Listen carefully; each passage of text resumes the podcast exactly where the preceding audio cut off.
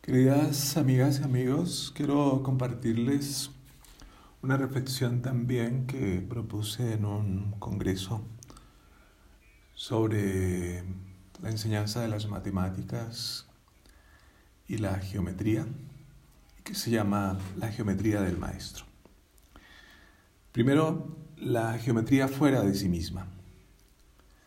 Las figuras geométricas suelen servir para referirnos a asuntos éticos.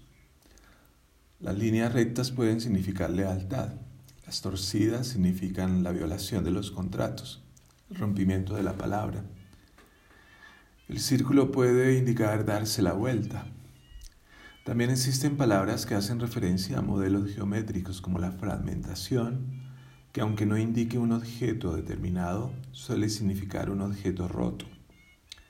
La palabra sistema indica círculos que se comunican entre ellos, mientras la palabra complejidad indica la indeterminación, donde nada puede ser colocado de manera definitiva, todo está en un movimiento. Otras expresiones que vienen de la gramática contienen un desplazamiento geométrico. Un punto es una detención, por ejemplo, stop. Un punto seguido es una detención que implica una continuación. Una coma es un respiro en algo que sabemos que continúa. Un punto y coma es como una nueva idea que tiene relación con lo anterior. La intersección también es un punto donde se cruzan varias líneas. Es casi, eh, podemos imaginar, como el espacio de lo común. El segmento es la parte de la recta que está delimitada por dos puntos. Es lo que se decide analizar en tanto que espacio determinado. El ángulo es la región del plano limitado por dos semirrectas que se cortan en un punto. Y cuando decimos ángulo lo que estamos queriendo decir es que se trata como, por ejemplo, de un punto de vista, de una perspectiva, de un enfoque determinado. Pero ¿qué tiene que ver la geometría con ser maestra y maestros? Para responder a esta pregunta, primero vamos a partir de una definición que proviene de la geometría euclidiana, la misma que entendemos nosotros como la rama de la matemática que estudia las propiedades de las figuras en el plano o en el espacio. Primero, la geometría euclidiana de la educación. La geometría euclidiana es plana y se fundamenta en cinco principios. Primero, si tenemos dos puntos se puede trazar una recta que los une. Segundo, cualquier segmento de recta se puede extender indefinidamente en una recta. Tercero, se puede trazar una circunferencia dada un centro y un radio cualesquiera. Cuarto, todos los ángulos rectos son iguales entre sí. Y quinto, por un punto exterior de recta se puede trazar una única paralela.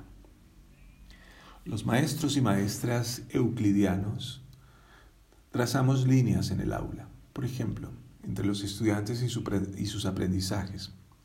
La línea es la extensión de puntos en movimiento. Estas líneas son los objetivos que trazamos con los estudiantes, con los programas. Como nosotros estamos formados en, en las teorías del desarrollo, estas líneas son, suelen ser ascendentes en cuanto a los objetivos, circulares en cuanto a su movimiento. Las líneas de la educación suelen trazarse para todos y todas, no importa quiénes sean, cuáles sean sus pertenencias culturales y condiciones socioeconómicas, menos sus historias familiares y personales. Sin embargo, cada uno de nosotros sabemos que cada estudiante es un punto que proviene de otras líneas que hacen intersección en el aula y cuyas direccionalidades no las podemos prever. Quienes están al, eh, frente a nosotros día, un día y otro, nunca son puntos fijos. Sabemos que son puntos en ebullición, en movimiento, que no son la arcilla esa fresca, tampoco son el destino que suele trazar la vida. Estas líneas rectas que trazamos como objetivos son necesarias. Cada uno de ustedes sabe lo que quiere con sus disciplinas y está obligado a llegar a un determinado lugar, pero sobre todo porque hace la apuesta de Rousseau. y es que en la educación nosotros venimos a aprender algo que no sabemos justo para aprenderlo, para saberlo. Los maestros aprendemos rápidamente que los estudiantes que tenemos en las aulas no son los que soñamos, son los reales y que no podemos dejar de soñarlos para que aprendan lo que no saben y hagan de cada uno su propia obra, como decía Pestalozzi. Sabemos que con algunos estudiantes hay que detenerse y con otros se deben tomar chaquiñanes o desvíos, que unos pocos pueden ir más rápido y que aunque las velocidades sean diferentes e inclusive que algunos puedan renunciar a cualquier geometría, es fundamental en el, en el sentido más profundo de la educación, de ser educadores que lleguemos con ellos a un lugar común, definido de antemano trazado entre todos, importante, donde podamos nosotros hablar y hacernos entender los unos con los otros. Segundo, la geometría analítica de la educación. La geometría analítica inventa el sistema de coordenadas para obtener ubicaciones, pero sobre todo para crear figuras precisas. Con una ecuación nosotros podemos determinar la gráfica o el lugar geométrico de los puntos que verifican dicha ecuación. Pero la geometría educativa es también crear figuras, no solo construir planos. Por ejemplo, si la maestra es quien establece la relación entre el niño o la niña y la cultura, ella es responsable de construir caminos entre un infante que apenas conoce y la cultura en la que vive y a la que queremos acceder por medio de conocimientos y prácticas. Ella o él es un constructor de puentes entre los niños, las niñas y las culturas. Y esos puentes nosotros esperemos, esperamos que la pedagogía los construya fuertes, seguros, que sean garantías para que adolescentes, niños y niñas puedan transitar. Cuando un maestro le presenta a sus estudiantes el mundo, está obligado a construir relaciones por medio de la razón, el arte, los conocimientos, las ciencias, los saberes ancestrales. Geometría analítica implementa entonces así la comprensión del mundo en la medida en que el niño y la niña lo puedan conocer, lo puedan transformar, porque lo que no se conoce nunca se podrá transformar. Eh, en cualquier lugar donde nos encontremos, no hay cultura, hay culturas. No hay pueblo, hay pueblos.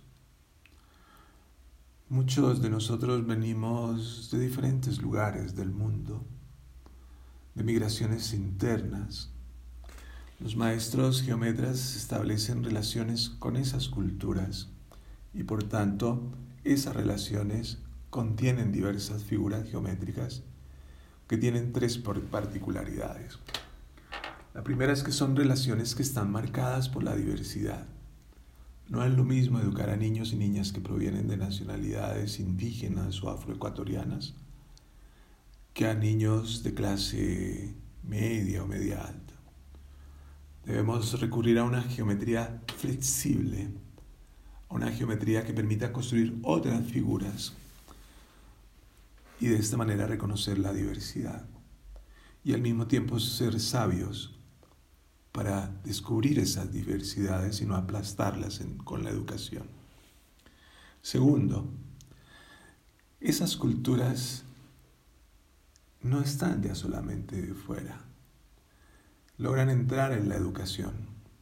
Los caminos son para que las identifiquemos, pero también para que seamos críticos de esas culturas, para que se conviertan en lugares donde las podemos dialogar sobre ellas sin los sismos de los culturalismos, los nacionalismos, los feminismos, los fundamentalismos, los dogmatismos, la paradoja es que la geometría analítica nos ayude a comprender un mundo de forma crítica y a comprenderlo para que sea mucho mejor, es algo que opera como un obstáculo y al mismo tiempo una solución. Y tercero, cada uno es un punto de intersección de culturas. Así una niña, por ejemplo, de origen afroecuatoriano, es un punto de intersección entre su ser mujer, ser niña, ser afro, pero que también se piensa de manera diferente a como han pensado quizás sus abuelas o sus madres. Hace parte de una generación marcada por tecnologías, por género, por ser millennials o centennial. Tienen otra estética. Luego la geometría analítica nos ayuda a entender que en cada cultura existen jerarquías y distorsiones culturales, que hay aspectos valiosos pero también nocivos que así como la historia de la educación se llegó a pensar en determinado momento que las mujeres no eran para la educación ni tampoco los indígenas o los afrodescendientes, que sus lugares más altos tenían que ver con oficios de la casa o trabajos, oficios eh, diferentes a oficios que son considerados importantes dentro de nuestra sociedad porque en la educación también reproducimos prejuicios. Así también la geometría analítica debe ayudarnos a romper con esos establecimientos no dichos, o lo que se llama el currículo oculto, y permitirnos formarnos, construir nuevas figuras donde podamos vernos con respeto, con admiración, con criticidad y creatividad. Y tercero es la geometría fractal. ¿Qué tiene que ver esto con la educación? La geometría fractal nos muestra que la naturaleza no está hecha de cuadrados, de triángulos, de líneas, que cualquiera de las estructuras arquitectónicas que construimos no son las mismas que las que, de las que encontramos en la naturaleza, que son formas más irregulares. La fractalidad en realidad nos da muchas formas diferentes a Euclides y a la analítica. Con ella aprendemos a ver otras formas en las que nosotros a veces no vemos nada o casi nada. Yo diría es la más apropiada cuando la fractalidad nos pide fijarnos en la naturaleza, en las nubes, en los ríos, las montañas, los árboles, en todo aquello que nos parece que tiene una complejidad. En realidad hay algo importante que dice la misma eh, fractalidad, que es la búsqueda de la iteración o la repetición. Incluso nosotros podemos encontrar entonces regularidades, pequeños órdenes entre estas formas geométricas en las que nos podemos apoyar en la educación. La maestra de la geometría fractal y los maestros frente a la diversidad cultural están obligados a innovar en el aula para que todos puedan apreciar muchos colores, pensar en otras figuras, no solo cuadrados y triángulos, ni esferas o líneas rectas, figuras de diverso tipo. Nadie es igual a otro. Aún así el aula sigue siendo cuadrada los tiempos definidos, los programas incambiables. Y este es un reto permanente para, para los y las maestras. Combinar una geometría de una forma con figuras que no tienen forma o que tienen otras formas. Con la geometría fractal nosotros podemos entender que los maestros y las maestras garantizamos entonces esa, ese diseño múltiple y que es eso lo que permite entender que el mundo que vamos construyendo es más justo y democrático, donde podemos entrar todos y todas y todes. La continuidad es, por tanto, esa prolongación novedosa, ya no solo como repetición, aquello que tenemos que reescribir continuamente que puede tener y que es importante también que tenga líneas comunes, pero también otras líneas que siguen siendo un poco borrosas y en las que debemos enfatizar y marcar, como el respeto por los otros, el medio ambiente, el género que cada vez es más importante, la inclusión. Otras líneas que aparecen muy nuevas como la interculturalidad, el bilingüismo, el trilingüismo, las conmovisiones de los pueblos y nacionalidades indígenas. Los maestros garantizamos entonces que el mundo lo vayamos entendiendo de otras maneras. Por eso en la medida que utilicemos la geometría fractal, vamos garantizando este derecho. La geometría fractal es la continuidad, implica formas que sean implica formas que no han sido reconocidas y que las tenemos que reconocer en concordancia con la vida y la verdad. La ruptura siempre va a implicar líneas de descontinuidad. No se puede mantener un currículo por más de cinco años. Siempre tenemos necesidad de estarlos revisando. No se puede querer ser el mismo maestro al que le enseñaron hace diez o cinco años. Estamos obligados a transformarnos continuamente. Eso es garantía para que el mundo cambie, para que el mundo se transforme. Para la ruptura y la continuidad debemos nosotros colocar la línea de la transformación. Lo fractal es lo que siempre ha estado allí, pero nosotros no lo veíamos porque nos enseñaron a mirar de otra forma. La fractalidad, como diría Mandelbrot, es el orden en el desorden, en no dividir entre el caos y el cosmos, sino aprender a descubrir que los dos aspectos hacen parte de la vida. A manera de conclusión, queridas maestras y maestros eh, que se permiten escuchar este podcast, Necesitamos siempre de las tres geometrías. Necesitamos ser euclidianos para tener objetivos claros hacia dónde queremos llegar. Analíticos para ser críticos de todas aquellas cosas que son distinguir entre la creencia y la verdad, entre la opinión y aquello que hace parte de, las certezas entre la ficción y la realidad. Pero también estamos obligados a ser fractales para vincular la naturaleza con la educación, para romper con la homogenización del aula. Pero sobre todo aprendamos a ser maestros en la línea de frontera.